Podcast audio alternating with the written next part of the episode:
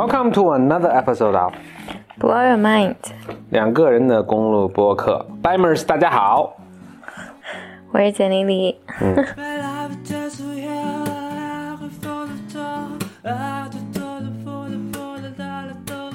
这次上来，我先跟大家读几个读者来信啊，听众来信啊。呃，我觉得也算是上次咱们讲的那个上一期的一些 follow up 的一些事情啊。嗯。一个是有一位听众来信说，就咱们你记得咱我当时讲了，就是一九年第一期讲了一个，就是在玻璃上涂一个膜儿，嗯。它能反倒能让这个光的穿透的比率更高嘛。嗯。就有一位呃观众听了非常激动，听众听了非常激动，过来跟我说说这个膜呢叫做叫做增透膜，嗯，他说一般玻璃的透过率呢，光的透过率是百分之九十六，呃，为了要透过更多的光呢，就要需要增透膜，呃，与之相反的还有一种减反膜，它应该就是让光透得更少，但我觉得减反膜不很简单吗？就涂一层黑的不就行了？然后他说这个呃增透膜的其中我不是说到一个四分之一嘛？他说这个这个四分之一的计算呢，一般是膜的厚度乘以介质的折射率，啊、一般是介质跟空气的折射率乘以玻玻璃的折射率的平方根。常用的，OK，你能说一下这个听众白门的名字吗啊、我忘记他的名字叫什么了。他说常用的这个呃增透？Oh, that's the most important thing. 呃 Much more important than this. 有名字，因为他是写的那个提交的入群申请，这里没有名字这个选项，sorry 啊。那就但我就给大家科普一下嘛，然后这这常用的这个材质呢，这个增透膜材质是用的是氟化镁，嗯，呃，当然最重要的还是要说的，他说啊，峰哥初中就知道增透膜真不容易啊。对此我想回答的是，哎，不是初中物理有讲吗？另外一个跟进的是，呃，就有关 WeWork，特别巧，咱们那个 WeWork 那一集刚播出的时候，我就看到一个 WeWork 的新闻，嗯嗯，总之，其实这个新闻主要的是 WeWork 是当时那个应该是孙正义的基金曾经投过它，哦。但是孙正义呃就估值特别高，其实 WeWork 的估值是已经当时已经达到两二哎两个 billion，哇，我这记，因为我这是在小本本上记的，我这写成 twenty billion 就是两百亿美金了，哇塞，我不知道这是不是我记错了，但应该是真的是两百亿美金，哇，那真很可怕。他们整个给自己的 branding 做了一个大改动，就是以前叫 WeWork，现在叫 We。不 work，没有没有没有没有，就叫 We。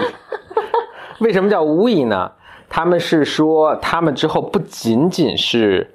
他们提供的服务，他们的覆盖你的生活，不仅仅是 work 的部分，要包含你生活中的一切方方面面，既包括现实生活中的，也包括数字化生活场景中的。这是什么意思呢？我也没听懂啊，但是反正这是他们这是一个变化，我就 follow up 一下上次咱们那个录 WeWork 的这个这一集。还有一位年轻的妈妈准妈妈写信来说，她说她现在马上要当妈妈了，她在听 Blow Your Mind 和得意忘形做胎教，让我们感觉责任重大。那就祝呃祝这位妈妈呃呃都非常顺利啊，宝宝健康。嗯，OK，这就是这个我们前几期节目的一些 follow up。就说这 follow up 的时候，我想就是我我其实爱听挺爱听这个一些 podcast 嘛，嗯有些 podcast 是，比如说我看看是哪个 podcast，比如我经常听的一个叫 Planet Money 的 podcast，它讲的是经济上的新闻啊什么的。它每到年底的时候都会做一个挺逗的，它就是当这一年中他报告过的新闻，他去跟进一下，说说哎，当时这个主人公现在怎么样啦，或者当时这个事件。这个政策有没有推进执行啊？结果如何啊？等等，我觉得还挺挺 nice 的。那很多 Bimers 可能也知道了，就是我发出了一个小问卷，是说问峰哥一个小问卷，就是大大家还是踊跃提出了很多还挺有趣的问题啊。我就结合其中能够回答的，因为有些问题确实很难回答啊。我举一个例子啊，呃，有一个其中有一个问题说，峰哥讲一讲数学的结构，然后我觉得这个问题就比较困难啊。所以像这样的问题呢，我就暂时先不回答了。那其中有一些问题呢，正好是跟我小本本中的还就跟我小本本以前记的一些东西其实都是一致的，所以我就优先回答了这些问题啊。有很多问题大家都是跟找对象有关的，比如有些人会问说，哎，怎么能找到简历这么好的女同学，或者 Really？呃，对这有什么建议？正好我前一阵儿就是我的那个算我学妹吧，王后同学不是在网上在豆瓣上应该是曾转过我们这个嘛？当时他有一个 comment，他就说，哎，其实可以讲讲怎么如何找到不管 soul mate 还是什么这种。我当时有个很简单的一个回复，就是也是我一受到问到这提到这种问题，被提到被问到这种问题时候一贯的回复，就是先把自己变成一个身体上、心灵上都相对健康的一个人，你也就能够吸引这些相对健康的人，然后健康的人呢也会发现，也会觉得你是一个有吸引力的人，嗯，这个事儿就自然而然水到渠成了。我我被问到一个问题，就是怎么避免渣男？嗯听起来是不是比呃媒体化？就是呃，反正就就这个表述吧，让 OK 反正我不是特别舒服。嗯，但我觉得跟这个是非常其实是一个思路啦，一个思路嗯嗯嗯。不过我这边被问的都是比较就是。呃，一个是怎么避免不好的，一个是怎么找好的。我这主要问的都是大家怎么说，怎么找到比较好的。可能大家因为觉得我找的挺好的，所以就想啊、取取取经，嗯，这方面有经验，哎，那那那那我我觉得就是你这个思路，嗯延展两句啊，就是我我分享一个我个人的感感觉啊，伴随着呃自己慢慢变得更成熟，我觉得你就有更多的力量和能力去识别，就生活中这个关系对于我来讲是难受的，是这个这个关系是不好的，这个关系是是我可以放弃的，或者那个关系是我想努力去经营的。就我觉得，当这个慢慢出现的时候，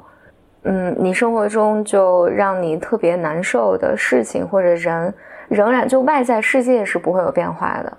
但是你允许哪些人或者哪些事情进入到你生活里面，是经过了筛选的，就好一些。嗯。嗯，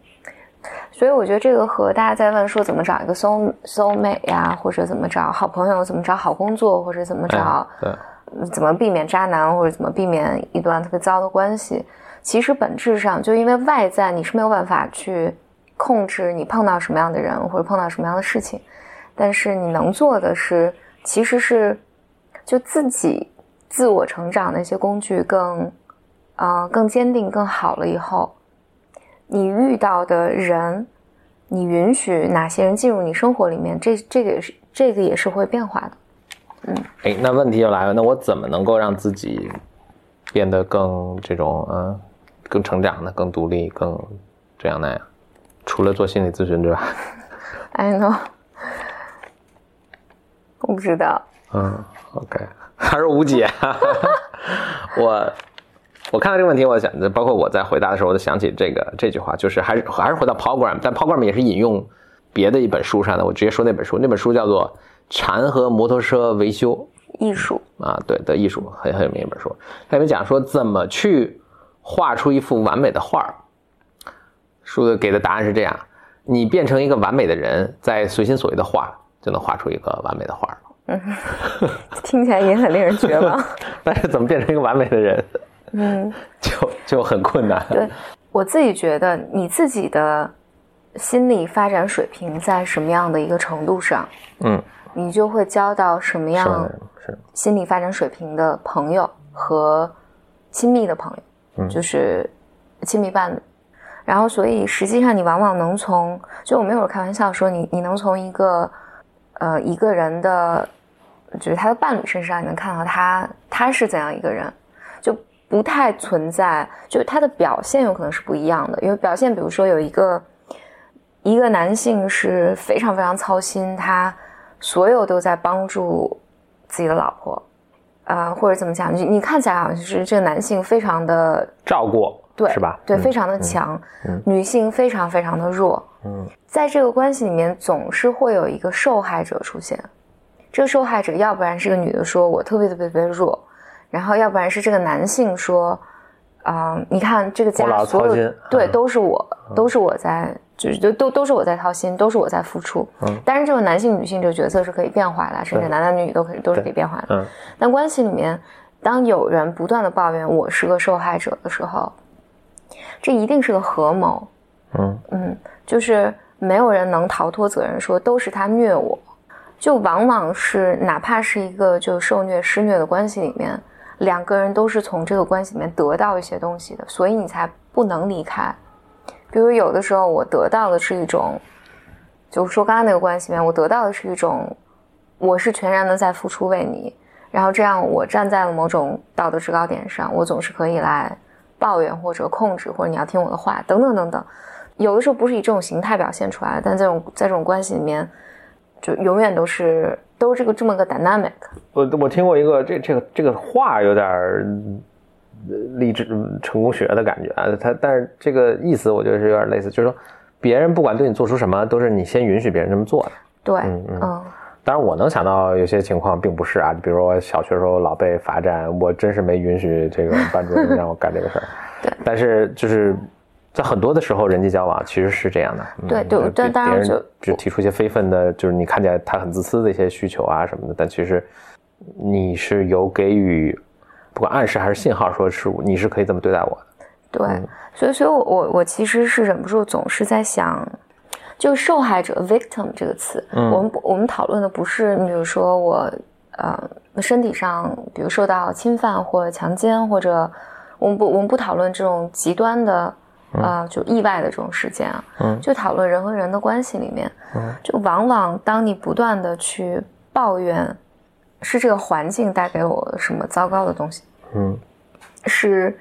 我老板或者我的上级、我的同事特别糟糕，所以我也做不了，这都是他们的责任的时候，其实这个关系，就当你把自己看作是一个受害者的时候，嗯，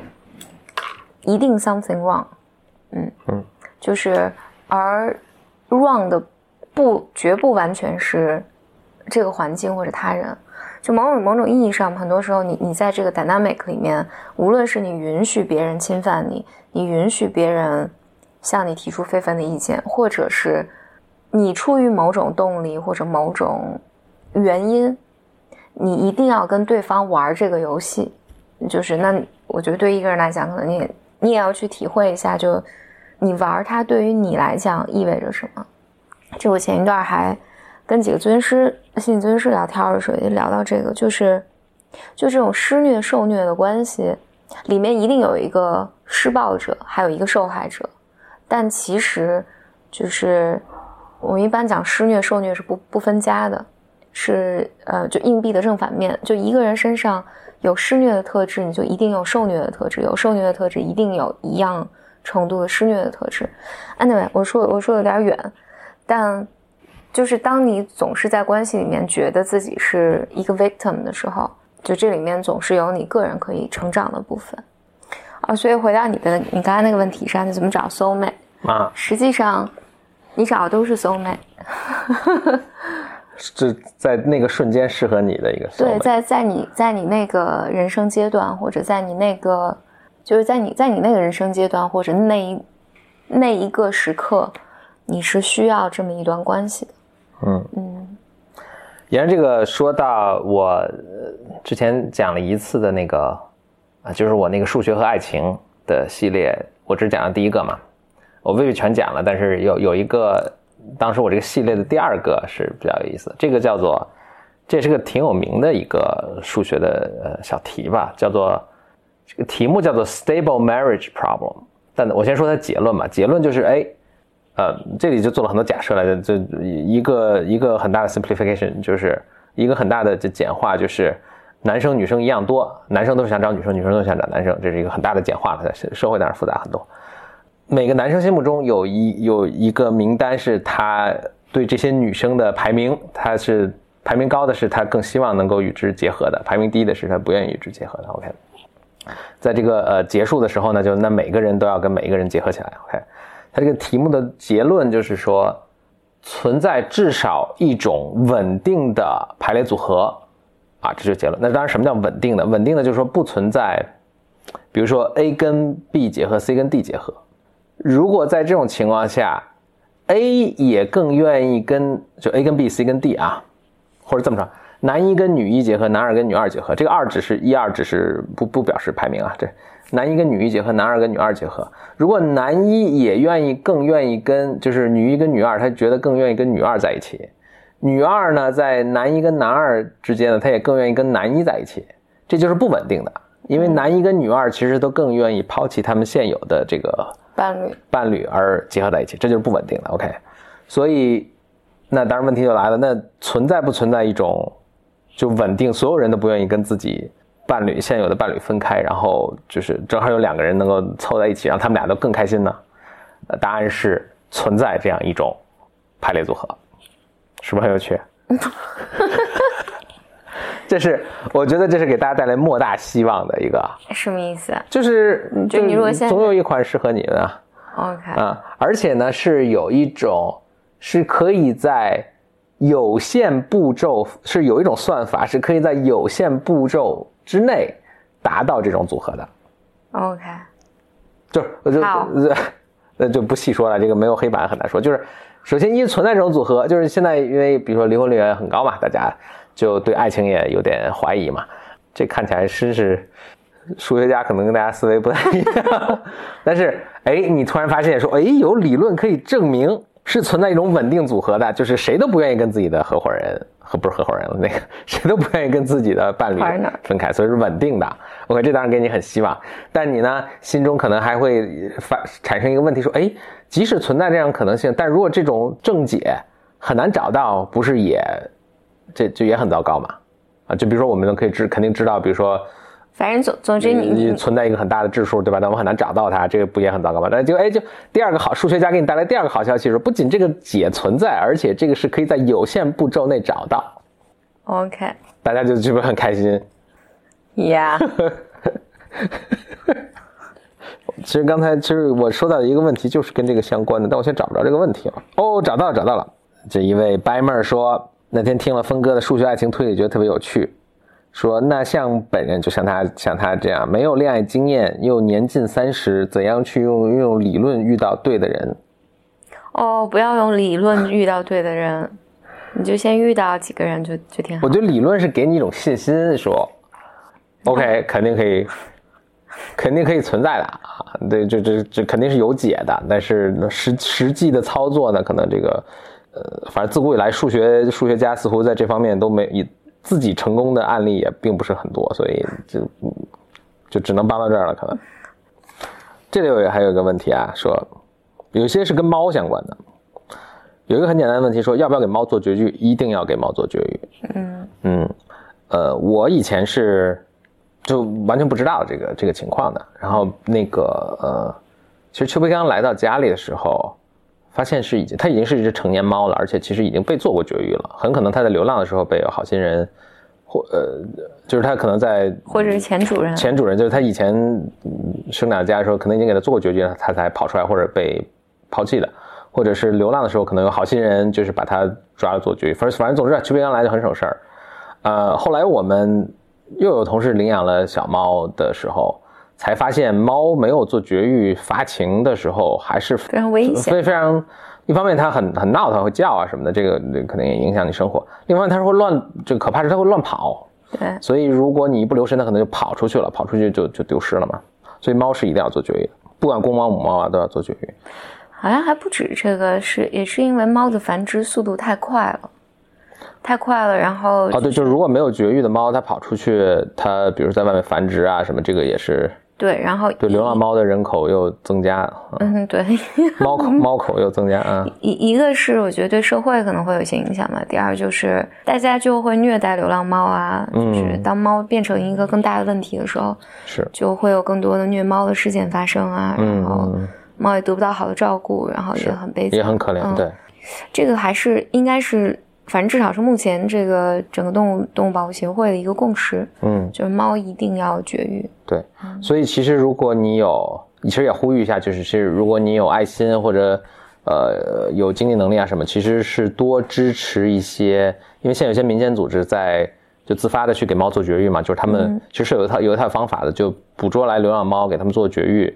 然后等到呃身体恢复，尤其公猫可能当天就 OK，就是就再放回它原来那个，就没有领养的时候再就再放回，这样其实坚持这么做下去，这个流浪流浪猫的这个嗯数量就能够被控制啊，甚至减少到就可能没有，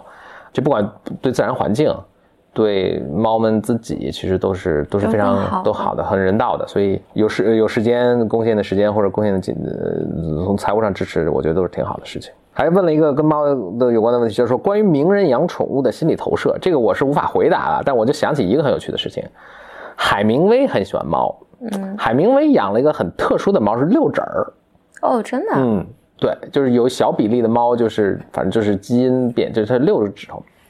然后很逗的是，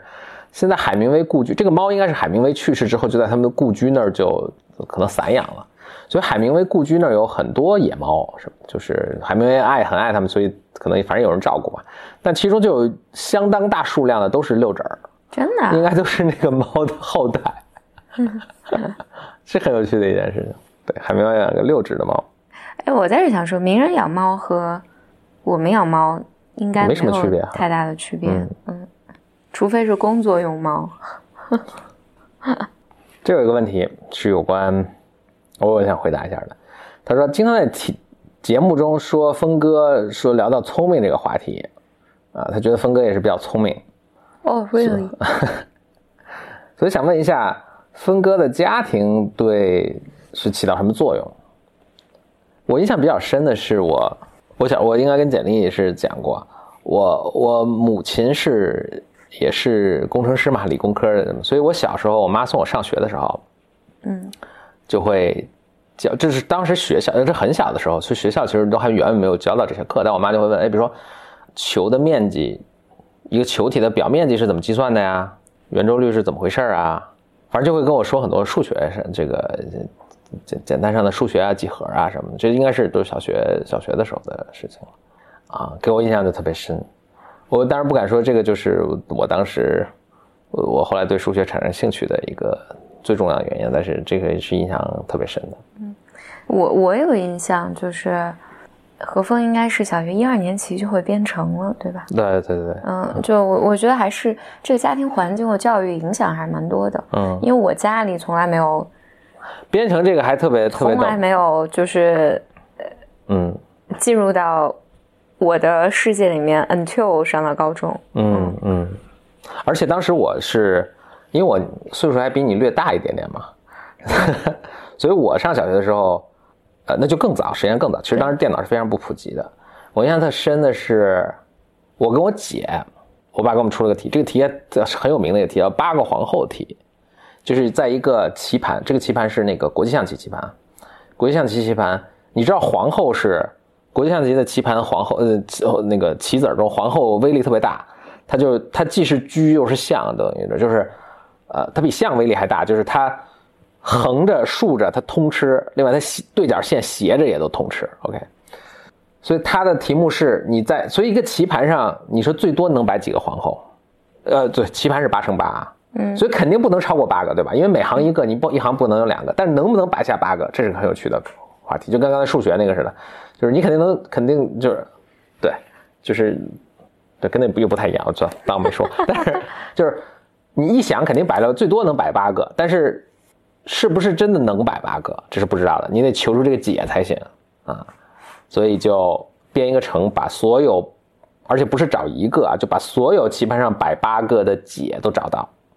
就它它可能不是一个解，对吧？我记得有一百多个解，我我我跟我姐当时就就去分别去编程，啊、去去让计算机把这个一百多个解全打印出来，嗯，然后我姐就编特快，很快就编出来了，我还就吭哧吭哧想，用当时的 basic 语言，嗯。我觉得这个这个就跟家庭关系影响还蛮大的。是，但我我想提一个，就是因为“聪明”这个词，这我以前也说过，从我我小时候我是没有这个词汇的，对对对，我成长环境里面是没有这个词汇的，没有对于比如说智力啊、智商啊或者聪明有什么定义，嗯，就是或者觉得这是一件特别特别重要的事情。是，好像是没有的。所以后来我觉得我跟何峰认识之后，就我们俩对比如聪明的定义啊，或者就这个语境下在描述什么，一一直也不是特别一样。嗯，我可以再补充一个小故事，请说，就是那个，因为我们家，呃，我做饭嘛，用的是那种铁锅，嗯然后何峰妈妈来我们家看着我那锅，就说：“嗯哎呀，我给你换一个玻璃锅吧，因为玻璃锅的分子比较稳定。对。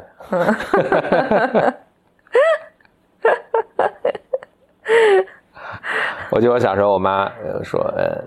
现在好像很少见这种锅了。但是你知道以前有一种锅叫钢筋锅，听说过吗？没有。钢筋锅其实就是铝锅，我不知道为什么叫钢筋，很奇怪的名字，就铝锅。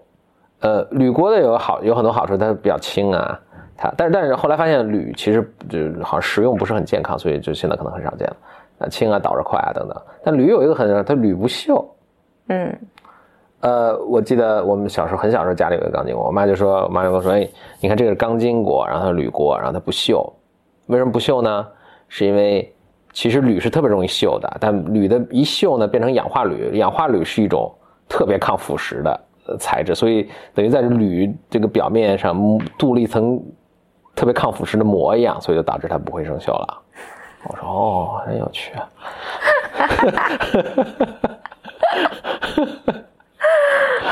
我 还还有一个特逗，就是不是编程嘛？我就有一阵儿对那个，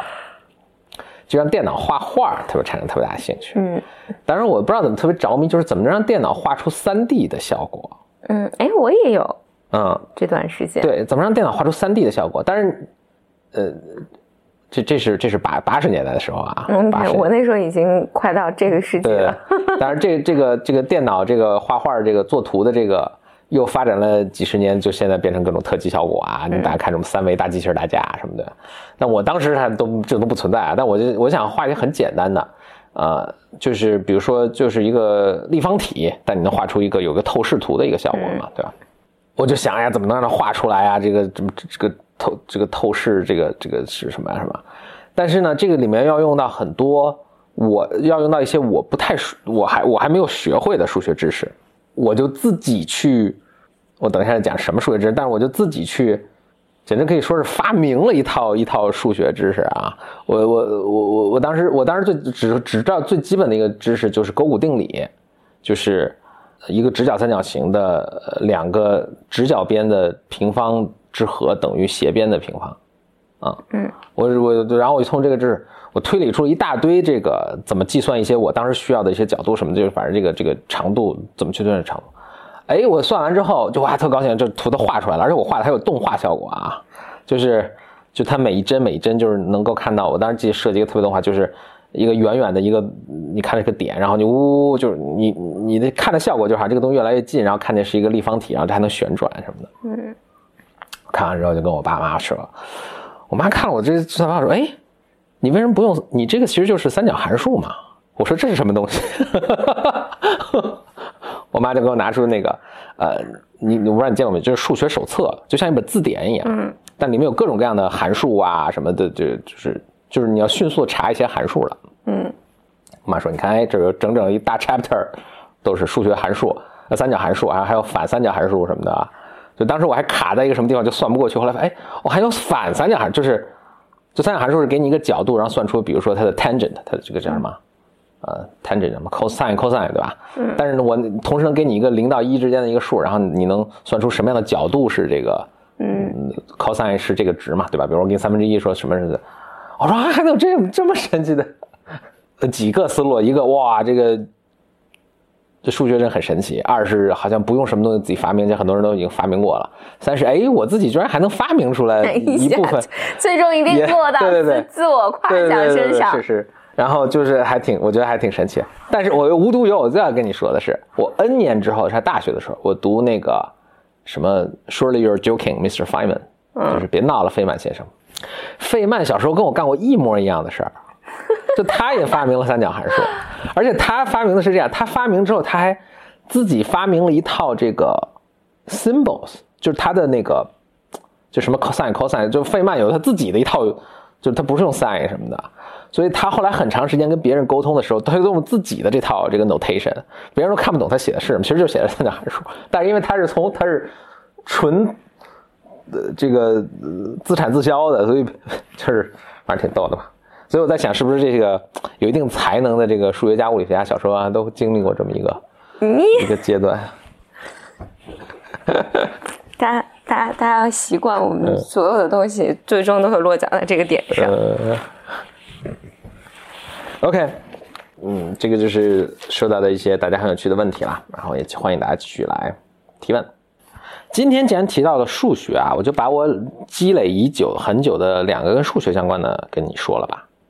好，好吧？一个我一直特别想说的是，我想特别想跟大家解释一下，就是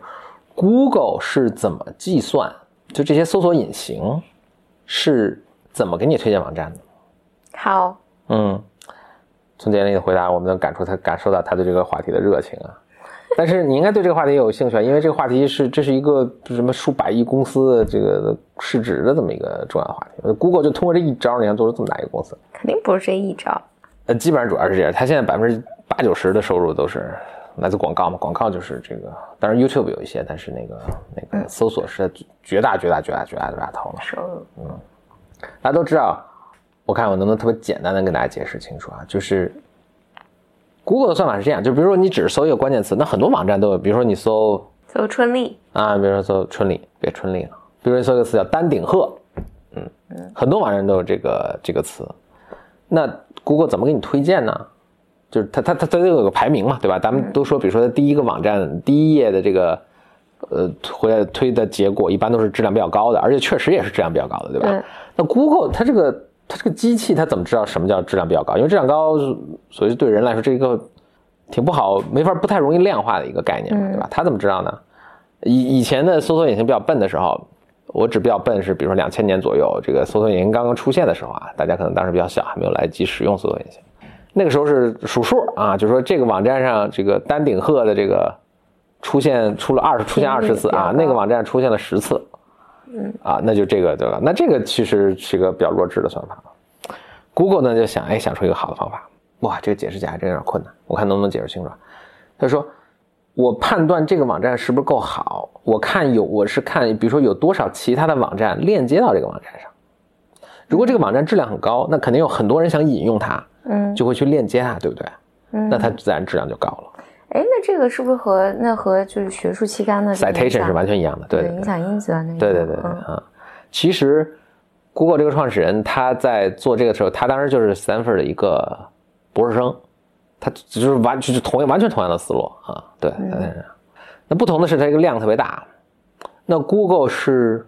怎么去做的呢？它怎么找到这么多人引用？而且比如说啊，就是你想还是挺复杂，就是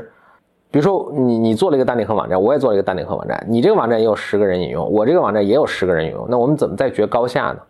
那他就要再去看引用你的网站，他们被多少人引用，就是他们本身的重量级够不够，对吧？你能你能想想？那你能想象，哎，这是一个很复杂的一个计算的问题，对吧？那 Google 是怎么算的呢？这就是线性代数的神奇啊。OK，啊、，Google 假设这样，哎，就所有网站，它就，反正它就是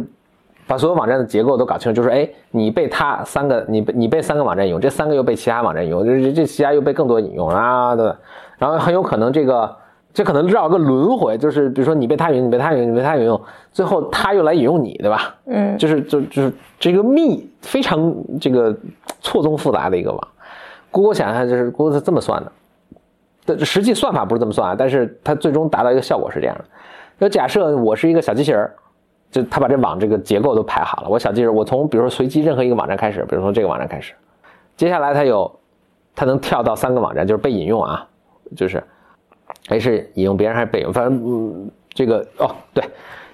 咱别说下去，就假设你是一个人，比如说我现在在这个网站上，OK，嗯我现在看完了这个网站，我要想到下一个网站，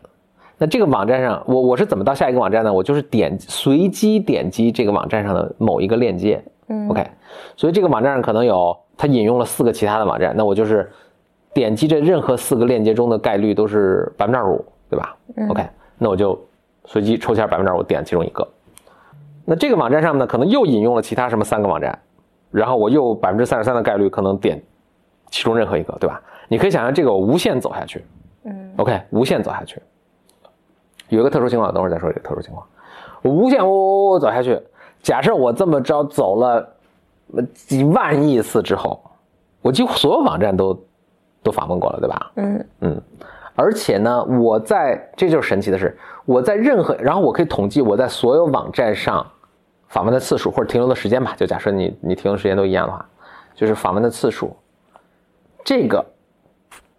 次数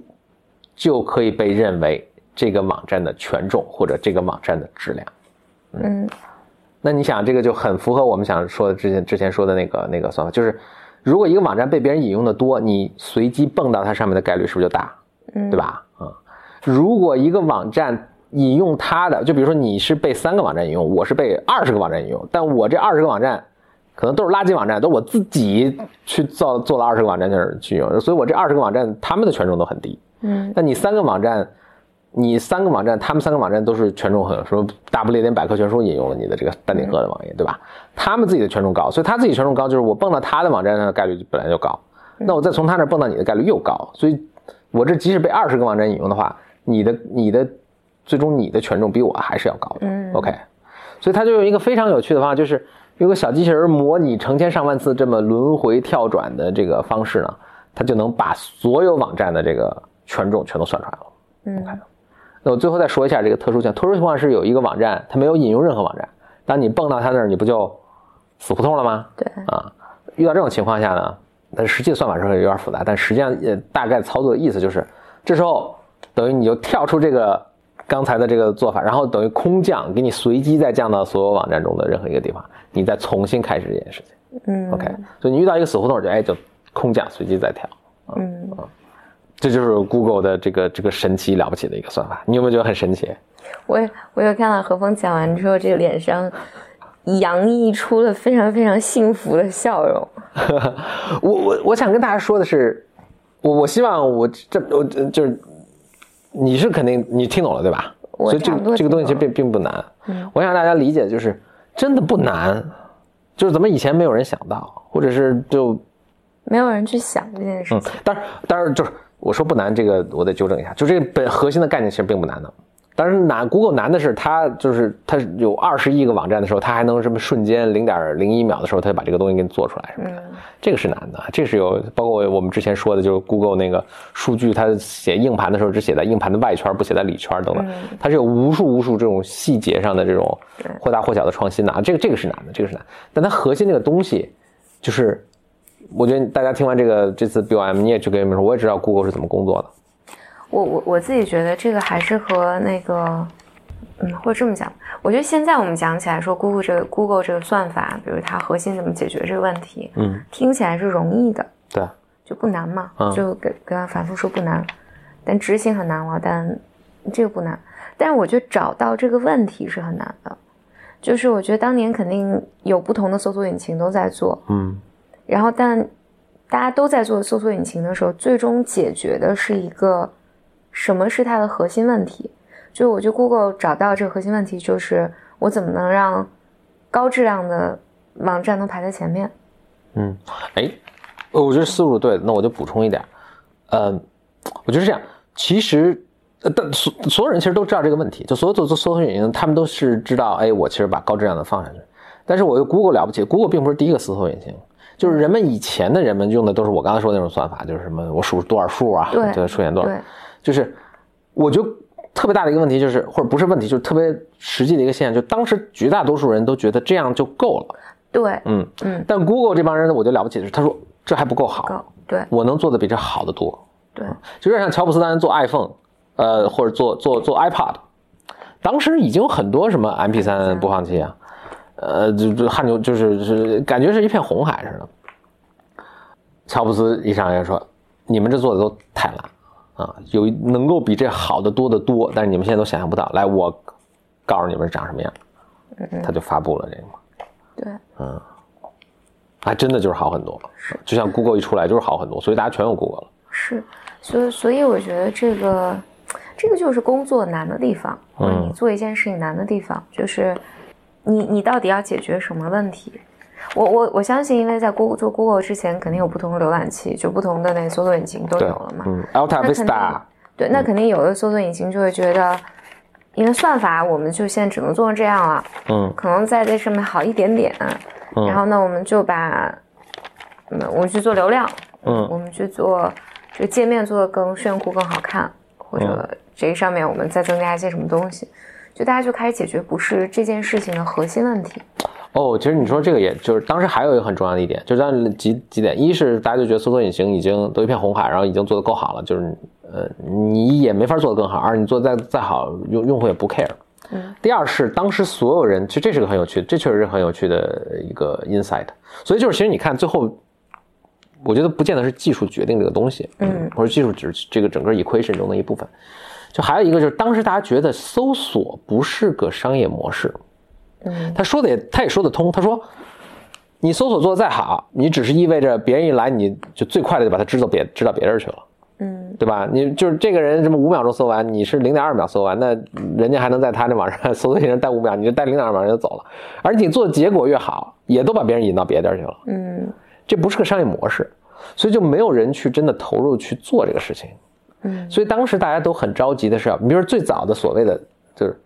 就有点类似，其实雅虎不能算是个黄页了，但是当事人也分不清什么搜索引擎跟黄页，就是反正就是来我能找着网页呗。嗯，所以雅虎就特别。就不把自己叫做一个搜索引擎，他把自己叫一个媒体公司。对，他是一个。他说我们做内容的啊，说我们做门户啊什么的。就当时大家都觉得搜索引擎不是个商业模式。那当然这都事后判断了，就是这个 Google 创始人他们就觉得，哎，这个那他们有自己的信仰，就是觉得，哎，我要把这做到极致，它就会成为一个商业模式。那其实他们很长时间，当然其实他们也不知道该怎么用这赚钱，但他就相信说这个东西是个有价值的服务，所以他就。硬着头皮就去做，所以他有一度他也都觉得做不下去，要把自己卖掉啊什么，就也没好像就几百万美金什么的，就是就他们也受到很大的挑战，我就甚至自己也都动摇过，哎，但最终就是你你坚信这个玩意做下来。当然呢，你这就是有幸存者偏差了，就是也有很多人特别坚信，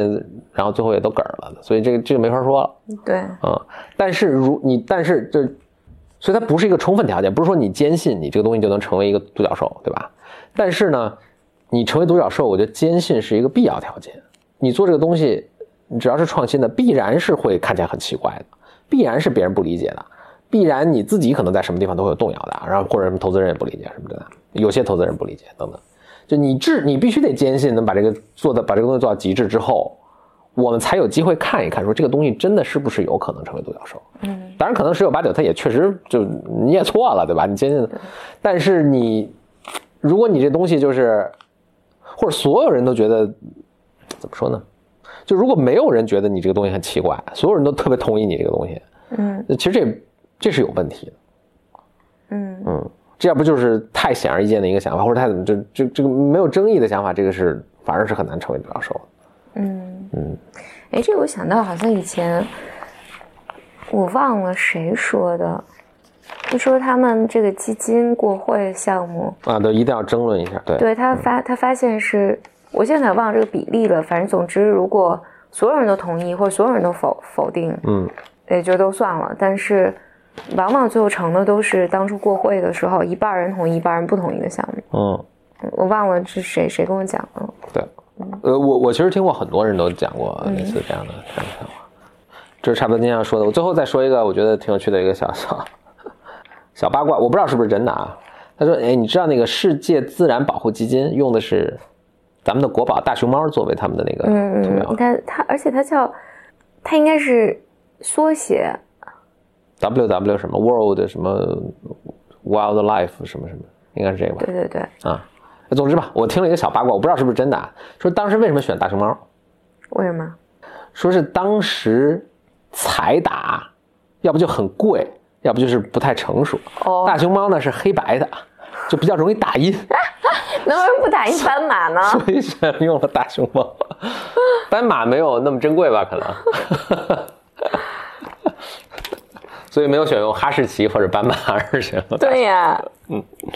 好，那就谢谢收听本期的 BYM，欢迎大家继续给我们来信。嗯。哦，我那个 QQ 邮箱，我发现真的是有些问题。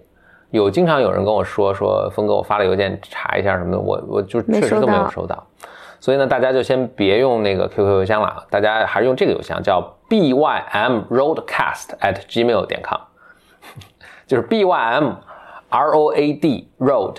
cast c a s t bym roadcast at gmail 点 com，大家用这个邮箱吧，嗯，我还好长的，我就再去注册个短点的。但是很欢迎大家来信啊，什么事情都可以跟我们聊一聊，也欢迎，其实我们欢迎你发了一个简短的音频，告诉啊想跟我们 BOM 主创或者跟其他 BIMer 想说的话，嗯，发可以发来给我，我选择其中合适呢，我会呃呃，在合适的节目中吧，期期这个某一期节目中呢，可以加在上面。嗯，另外呢，欢迎入群。入群的方法呢，一是如果你本身就听 BOM，你当然听到这儿，你肯定听 BOM 了。那你又认识已经在群里的其他的 Bimers，你可以就邀请他把你拉入到群里。那还有一个方法呢，就是你在听的时候呢，我们本群下面是有这个入群，呃，这个节目下面的文字说明部分是有入群的一个说明的，按照那个操作也就可以入群了。嗯，但前一个方法是比较快的，因为按着那个他文一下就可以对对，他一下就给你拉进来。但是要通过那个申请入群的时候呢，还要涉及到这个峰哥还要这个啊查看你的这个是入群材料啊等等啊，这我一般是这个一个月看一次，所以这个就比较慢。嗯，OK，那这就是本期的 BOM 的节目。哎，我们现在确实是每周一期的在更新啊。嗯，很好这也。是因为前一段时间就是在其他城市遇到 Bimers，大家主要 complain 的就是说我们更新速度太慢，是，嗯。确实是，嗯，所以我们我就想，二零一九年尽可周更。能比较规律的周更，特别是哦，对我刚才有看到那个那位准妈妈发来的，她说就是不在胎教嘛，也是说我们建议我们多录，这样培养下一代 Bimers 啊，人家都用我们这做胎教，哦。所以我们要 经常的更新。谢谢你。祝福你和宝宝，嗯，我们啊为了你们，我们也会尽量多录一些，好好好好学习，好好录音。对，万一我们录的没有那么多的呢？还有一个人叫做莫扎特，他也为胎教创造了很多作品，也可以也可以试试他。OK，拜拜。拜。